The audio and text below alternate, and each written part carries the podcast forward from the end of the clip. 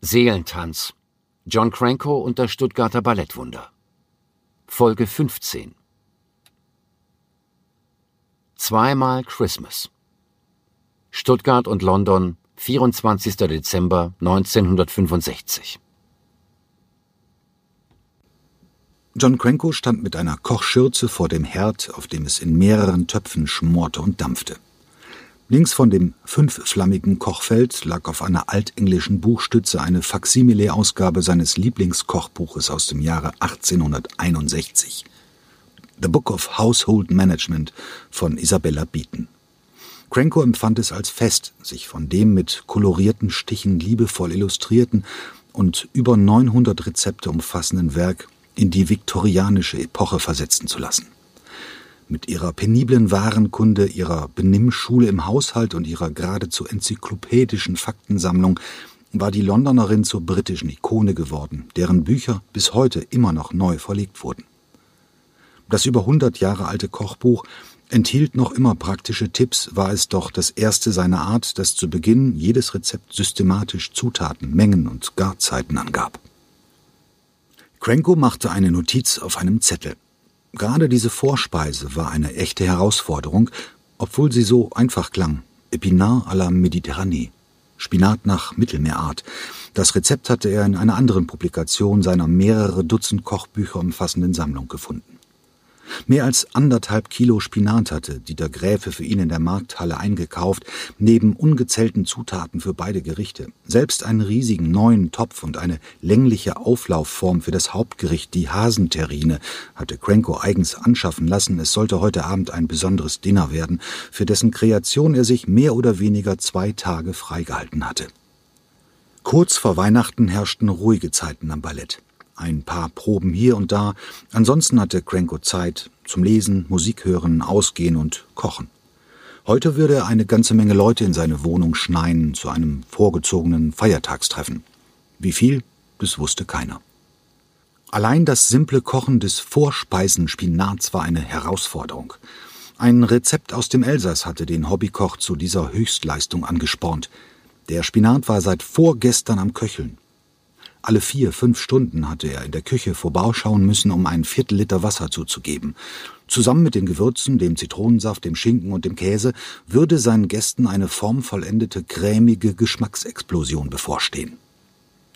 Cranko ging in den Korridor, aus dem er Stimmen gehört hatte. Oh, vielen, vielen Dank, Dieter, fürs Abholen. Dann wandte Cranko sich freudestrahlend an denjenigen, den sein Mitbewohner gerade vom Flughafen Leinfelden-Echterdingen abgeholt hatte Robert Belton, seinen alten Freund aus Londoner Zeiten. Die beiden umarmten sich innig. Siehst gut aus, Bird. Du auch, John. Scheinst aufzublühen. Komm erst mal rein, hier ist die Garderobe. Während Belton seinen Mantel aufhing, schnappte Cranko seinen Koffer und ging voraus. Komm, ich zeig dir dein Zimmer. Kann ich noch was für dich tun, John? Ansonsten würde ich mich doch noch ein wenig ausruhen, bevor die Leute kommen, meldete sich Dieter zu Wort. Ach ja, John war Mrs. Beatons Anregung wieder eingefallen. Könntest du bitte vielleicht noch mal kurz in die Markthalle fahren? Ich bräuchte doch noch Muskatblüten, am besten getrocknet und gerieben. Dieter Gräfe ergab sich seinem Schicksal als Crankos Assistent in allen Lebenslagen und ging wieder nach draußen. Cranko hatte mit seinem Freund das Gästezimmer erreicht und stellte den Koffer neben dem Bett ab. Mach's dir bequem, Bird. Bob Bird Belton hatte den Spitznamen von John bekommen, weil er seinen Kopf meistens leicht zur Seite neigte, wie ein Vogel. Der Choreograf und der angesagte Modefotograf waren vertraut wie ein altes Ehepaar, nachdem sie viele Jahre zusammengewohnt hatten. Ihre Beziehung basierte auf Respekt, Offenheit und Vertrauen. Natürlich hatte Cranko ihn angerufen und keinen anderen, Nachdem er im Frühjahr 1959 von dem Agent Provocateur der Londoner Polizei auf frischer Tat in der Herrentoilette ertappt und verhaftet worden war. Ach, John, wir vermissen dich, sagte er. Ich soll dich ganz lieb grüßen von Frank, und ich vermisse dich ganz besonders. Die Wohnung ist jetzt so still. Nach einer Pause, in der er wieder auf seine unnachahmliche Art zu lächeln anfing, fügte er hinzu Nun ja, ich vermisse nicht alles. Cranko schaute ihn grinsend an. Was meinst du? Hm, zum Beispiel die Nacht, als ich spät nach Hause kam und du sofort gerufen hast, äh, Hallo Bob, kannst du mal bitte nach oben kommen? Und da saß dieser verwegende Kerl herum auf deinem Bett in seinem Unterhemd und mit diesen tätowierten Armen. Ich hab gedacht, das ist ein Türsteher oder Schläger. Ach, der. John lachte lauthals. Ich war echt in Panik. Du hast überlaut gesagt, siehst du, ich habe Freunde. Danach ist er sehr schnell gegangen, also diese Art von Geschichten vermisse ich nicht so stark wie andere. Übrigens, eine tolle Wohnung hast du jetzt und es sieht so ordentlich aus. Cranko schaute seinen Gast aufmerksam an, der schon in der Botnanger Straße zweimal zu Besuch gewesen war. Was willst du damit sagen, Birdie? Nichts, außer du möchtest, dass ich dich an die Kommentare unserer Gäste in London erinnere. Ach was, du übertreibst. Okay, du wolltest es so. Was hat Prinzessin Margaret zur Verabschiedung gesagt, nachdem sie mit ihrem Toni den ganzen Abend bei uns verbracht hat? Ja, ja, Prinko versuchte abzuwiegeln.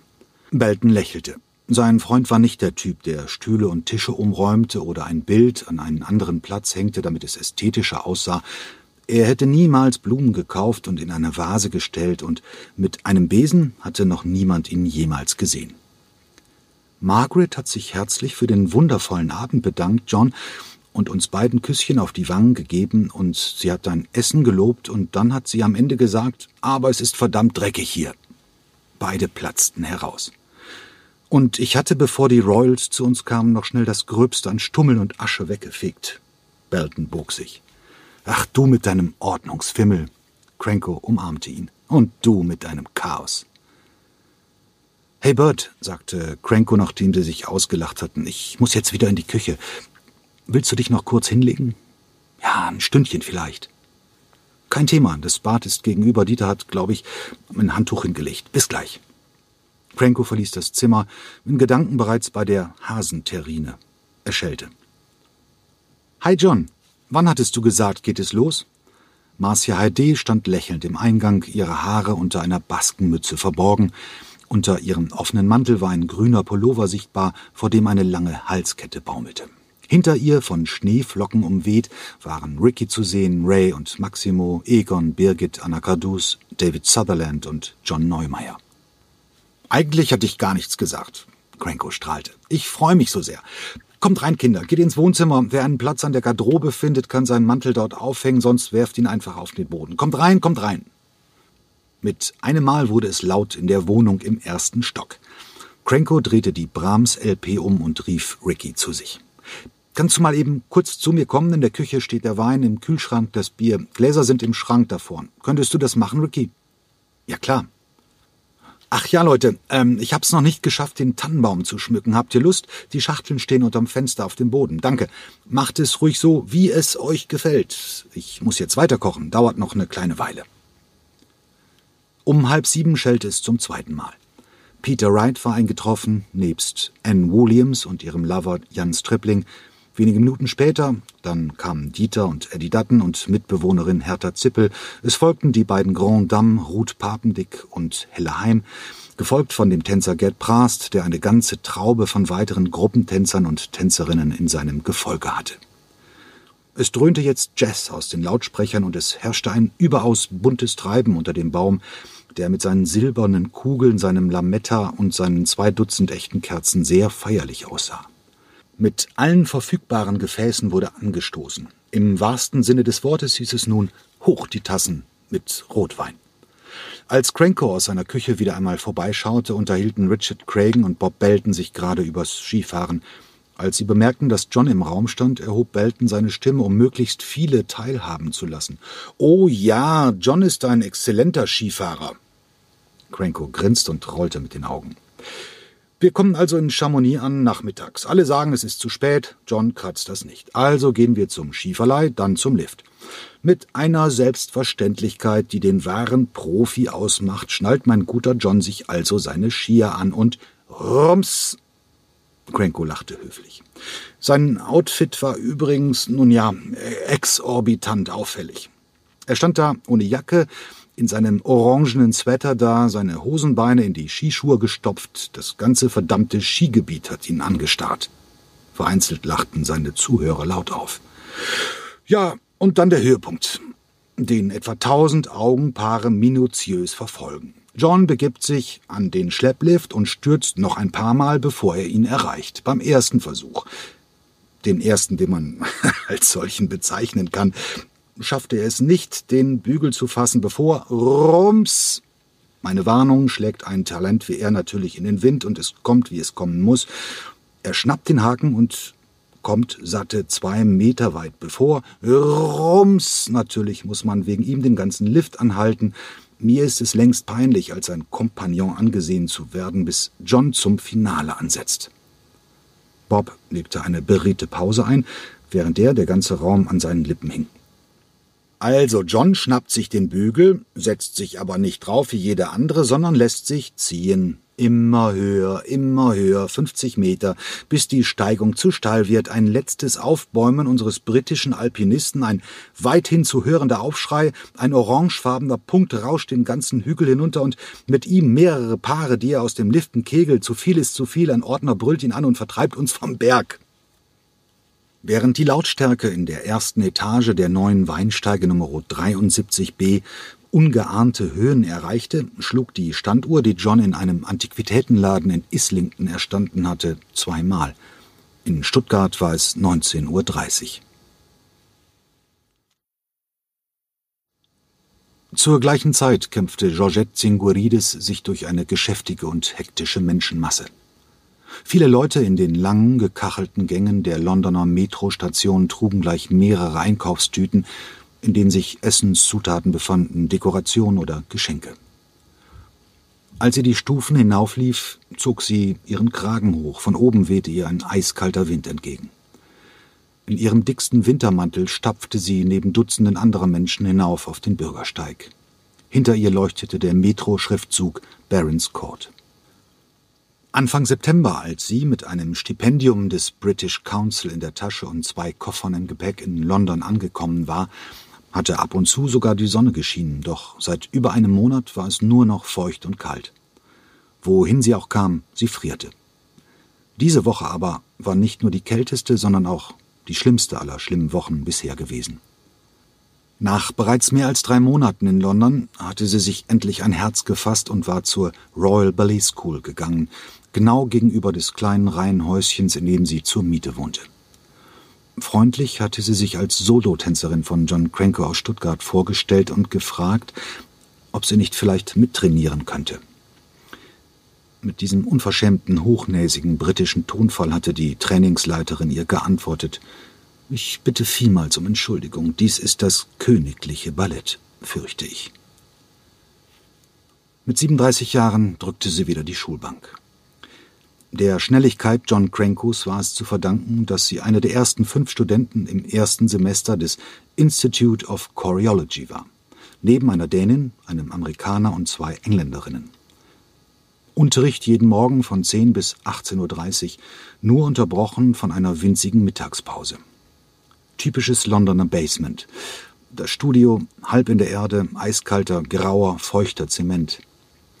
Der Erfinder der Tanzschrift, Maler Rudolf Benesch und seine Frau Joanne, ließen die Studenten Figuren tanzen, erklärten ihre Strukturen, notierten sie an die Tafel und dann ging alles wieder von vorne los.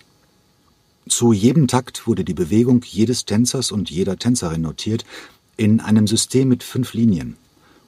Unten der Fuß, darüber das Knie, in der Mitte die Hüfte, darüber die Schulter und oben eine Linie für die Kopfhaltung. Nicht nur, dass jemand beispielsweise an einem Tisch saß, wurde vermerkt, sondern auch, wie er da saß. Mit Ellenbogen auf dem Tisch aufrecht oder nach innen gebeugt oder nach hinten und die Beine lässig ausgestreckt. Aber in Wirklichkeit saß natürlich kein Tänzer lange herum. Die Probleme nahmen exponentiell zu, wenn sich mehrere Personen gleichzeitig bewegten, und das war beim Ballett ja fast immer der Fall. Bei einem Pas de deux gab es pro Takt zwei Personen, also zwei Systeme, also zweimal fünf Linien. Beim Gruppentanz waren es zehn, zwölf oder auch sechzehn mal fünf Linien. Wenn etwa eine Verbeugung durch eine Reihe von acht Tänzern von hinten nach vorne durchgereicht wurde und die acht Tänzerinnen auf der anderen Seite der Bühne sich nacheinander schnell aufrichteten, mussten pro Takt 16 Systeme angelegt werden, 80 Linien und auf jeder tat sich zu jeder Zeit etwas anderes. Dazu kamen noch Zeichen für den Standpunkt des Tänzers auf der Bühne und im Extremfall tatsächlich sogar die Nummerierung jeder Hand, jedes Fingers und jedes einzelnen Fingerglieds. Das wirklich neue, ja geradezu revolutionäre war die direkte Synchronisierung von Partitur und Bewegung. Aber es war eine Mordsarbeit. Wenn ein Choreograf etwa leichthin sagte, die Männer kommen von rechts, die Frauen von links und das Pas de Quatre findet im Zentrum statt, dann hieß das nichts anderes, als dass eine angehende Choreologin sich die Finger wund schrieb.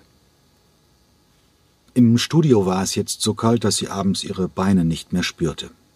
Alles in allem also so ziemlich das Gegenteil dessen, was John ihr vor einem guten halben Jahr in Stuttgart geweissagt hatte. Sie verfluchte diese Stadt und ihr Dasein. Ihre dänische Mitstudentin wollte zudem plötzlich ihre Cousine in Cornwall besuchen. Damit stand fest, Georgette würde den heutigen Heiligabend allein in der englischen Hauptstadt verbringen. Als sie die Straße entlang lief, umgeben von Tausenden von Fremden, fühlte sie sich plötzlich sehr einsam. Was sollte sie allein nach Hause gehen, wo niemand auf sie wartete? Sie kehrte auf dem Absatz um und hatte ein neues Ziel vor Augen, ein gediegenes englisches Restaurant, das bis immerhin 22 Uhr geöffnet hatte und in dem es ziemlich anständiges Roastbeef mit Yorkshire Pudding gab, wenigstens das. Dort angekommen, ließ sie sich vom Ober aus ihrem Mantel helfen, setzte sich an den einzigen freien Tisch im hinteren Teil des Gastraums, bestellte ihr Essen nebst einem Glas italienischen Wein und fragte, ob man ihr eine Tageszeitung geben könne. Als die Times und der Wein gebracht wurde, nahm sie einen Schluck und schlug die Zeitung auf.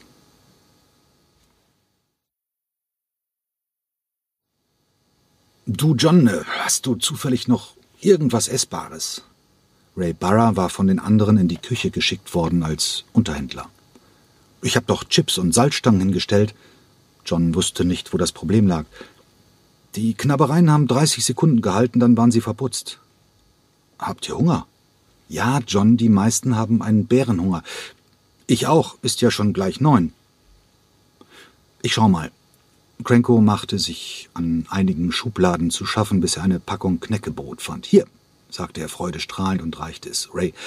Das wird er jetzt wohl erst mal reichen, bis das Essen kommt.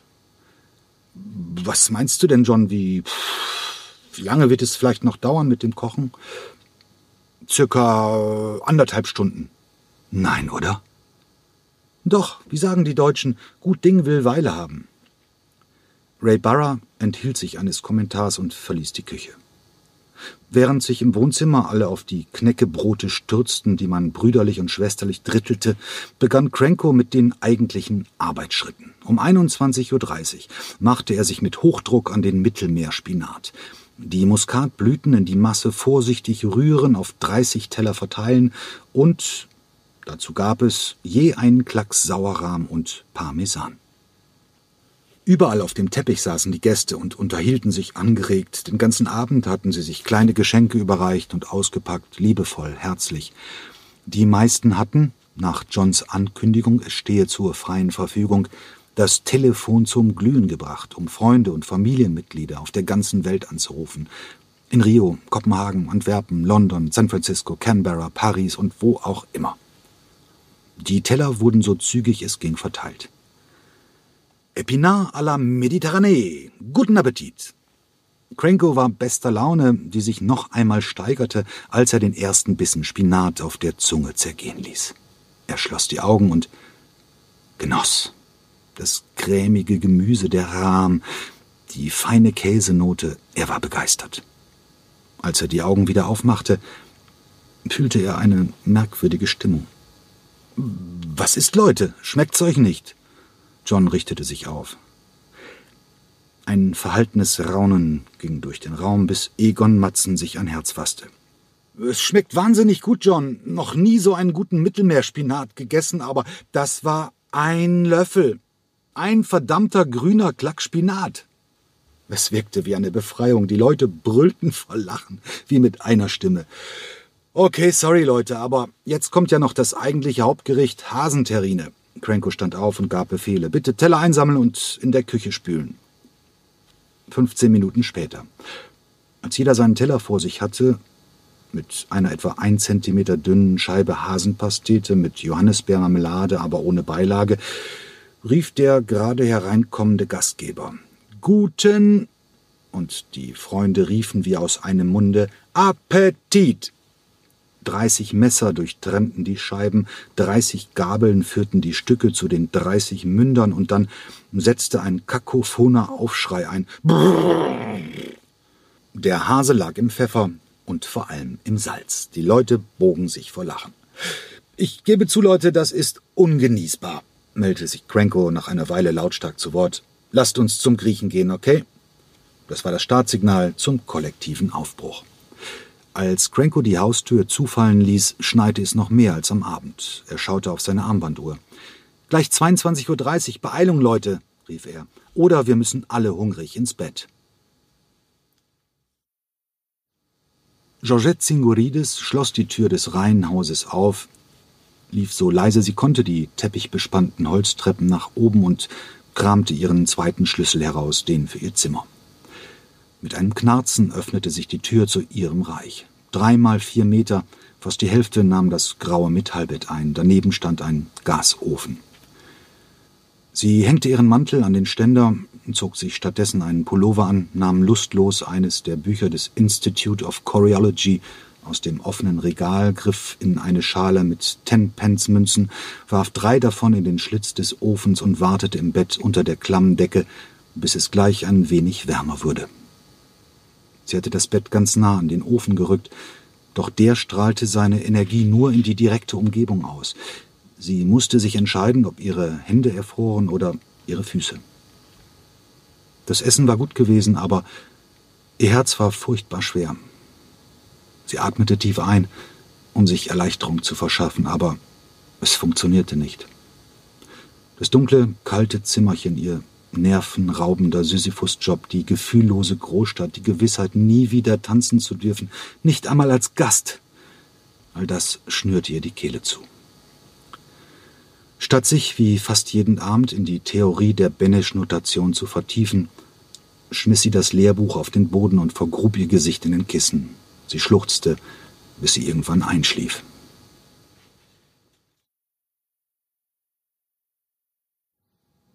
Tod im dritten Akt. Bonn, 3. Januar 1966. Das Telefon schellte laut und unnachgiebig. Ray Barra wandte sich schlaftrunken zur Seite und nahm den Hörer ab. Ja? Es ist acht Uhr, Sie hatten um einen Weckruf gebeten. Ja, danke. Als Barra sich zurückfallen ließ, grummelte Maximo neben ihm, in die Bettdecke vergraben. Mit einem Seufzer erhob sich Ray und ging ins Bad. Du hast noch fünf Minuten, Maximo, dann bin ich mit den Duschen fertig und du musst raus. Im Bad drehte er die Warmwasserarmatur voll auf. Cranko hatte darauf gedrängt, Tourneen zu machen, wann immer es ging, um zu wissen, wie es ist, jeden Tag in einem anderen Hotel aufzuwachen. Toll, das ist ja wirklich ein echter Erkenntnisgewinn, dachte Ray missgelaunt. Wo würden Sie noch überall gastieren? Remscheid fiel ihm eine, Iserlohn und Viersen und noch irgend so eine Kleinstadt in der Pfalz. Heute immerhin Bonn, die putzige Hauptstadt Westdeutschlands. Beschaulich, wenn auch ein wenig lebenslustiger als Stuttgart. Gerade passend zu seinem heutigen 36. Geburtstag hatten ein paar von ihnen gestern reingefeiert und dazu etwa ein Dutzend Kneipen aufgesucht. In jeder wurde mindestens ein Kölsch getrunken, ein aberwitzig kleines Gläschen Bier. Fingerhüte hatten sie gefeixt. Der Vorteil war, dass er heute Morgen wenigstens keine Kopfschmerzen hatte. Besser so, dachte Ray. Heute Abend würden sie den wichtigsten Auftritt dieser Tournee haben. Das ganze diplomatische Chor war eingeladen. Ray ließ heißes Wasser über seine Unterschenkel und die Füße rieseln. So machte er es jeden Morgen.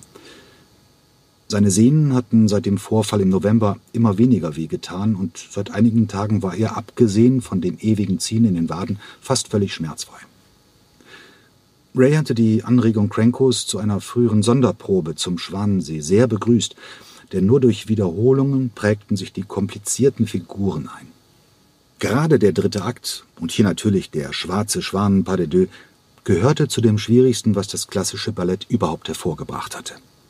Natürlich galt das vor allem für die weibliche Hauptrolle, aber auch er als Siegfried musste in seiner Zurücknahme brillieren, um das Gesamtkunstwerk zumindest nicht zu stören.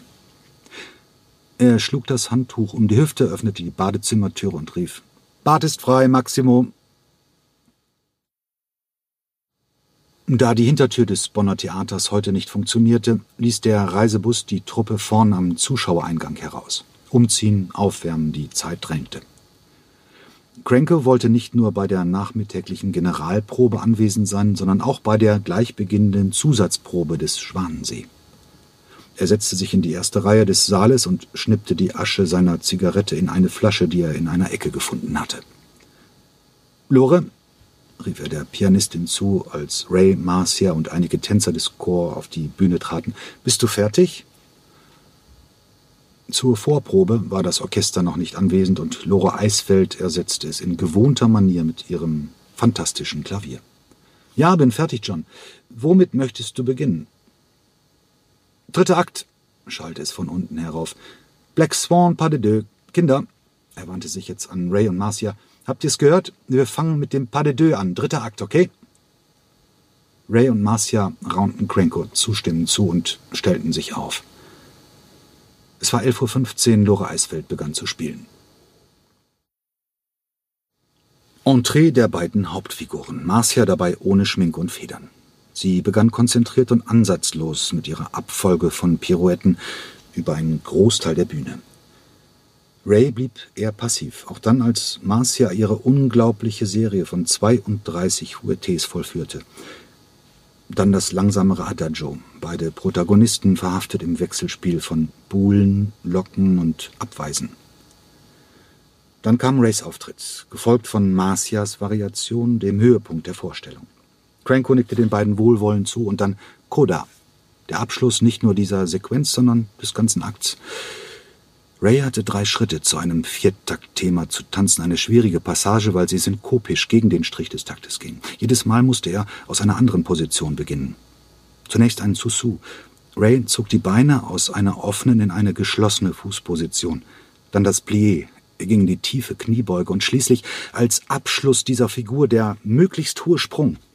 Fast ohne Zuhilfenahme der Arme schoss Ray mit einem Mal in die Luft. Jeder Muskel in seinem Körper war extrem angespannt. Jedes Band, jede Sehne. Plötzlich ein unfassbarer Knall.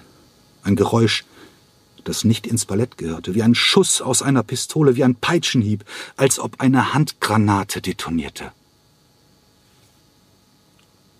Als Ramon Martin Barrayobre Ramirez schreiend aus der Höhe mit beiden Füßen auf den Boden aufkam, etwa eine Sekunde später, war nichts mehr, wie es gewesen war. Laura hatte augenblicklich aufgehört zu spielen und rannte auf Ray zu. Marcia war als erste bei ihrem Partner gewesen und kniete sich vor ihm auf den Boden. Cranko sprang aus dem Zuschauerraum auf die Bühne. Maximo rannte von hinten auf seinen Partner zu. Georgette rannte, alle rannten. Franz Willnauer kam Sekunden später. Der Knall war im ganzen Haus zu hören gewesen, bis in die Kulissen, sogar bis hin zum Eingang, an dem er sich gerade mit einem Portier unterhalten hatte. Da saß Ray Barra auf dem Boden. Fassungslos und hielt seine Wade mit beiden Händen umklammert. Es schien nicht zu schmerzen, sein Gesicht war nicht verzerrt, aber ein einziges Fragezeichen. Er stand unter Schock, als auch die letzten sich zu ihm hinuntergebeugt hatten, Kopf an Kopf, sagte er leise, ich weiß nicht, was passiert ist. Es, es war so laut. Ich habe gedacht, die Bühne bricht zusammen. Ich. Langsam löste er beide Hände vom Unterschenkel. Dort klebte unter seiner Tanzhose ein dicker Ball, so groß wie eine Orange aus Spanien, wie man sie auf dem Weihnachtsmarkt in Stuttgart kaufen konnte. Die Achillessehne war vollständig gerissen und hatte sich zu einem Knäuel zusammengezogen. Nein, Oh mein Gott! Die Freunde schrien auf. Es war ein Anblick, der nicht zu ertragen war. Die Schmerzen, die Ray nicht empfand, schossen ihnen durch Leib und Seele. Marcia kniete sich hinter Ray und umarmte ihn mit aller Kraft. Ihr Gesicht in seinen lockigen Haaren vergraben. Als sie aufschaute, war sie Tränen überströmt. Ray würde nie mehr ihr Partner sein, das wusste sie instinktiv. Ray, dieser vertraute Mensch, dieser Künstler seines Körpers, würde sie nie mehr heben können, sie nie mehr als Romeo zähmen, nie mehr als Onegin abweisen, nie mehr als Siegfried umgarnen. Ray würde nie mehr tanzen. Der Tanz, dachte Marcia, war ihrer beider Leben und deshalb, sie scheute sich den Gedanken zu Ende zu denken, in gewisser Weise war Ray Barra gerade gestorben.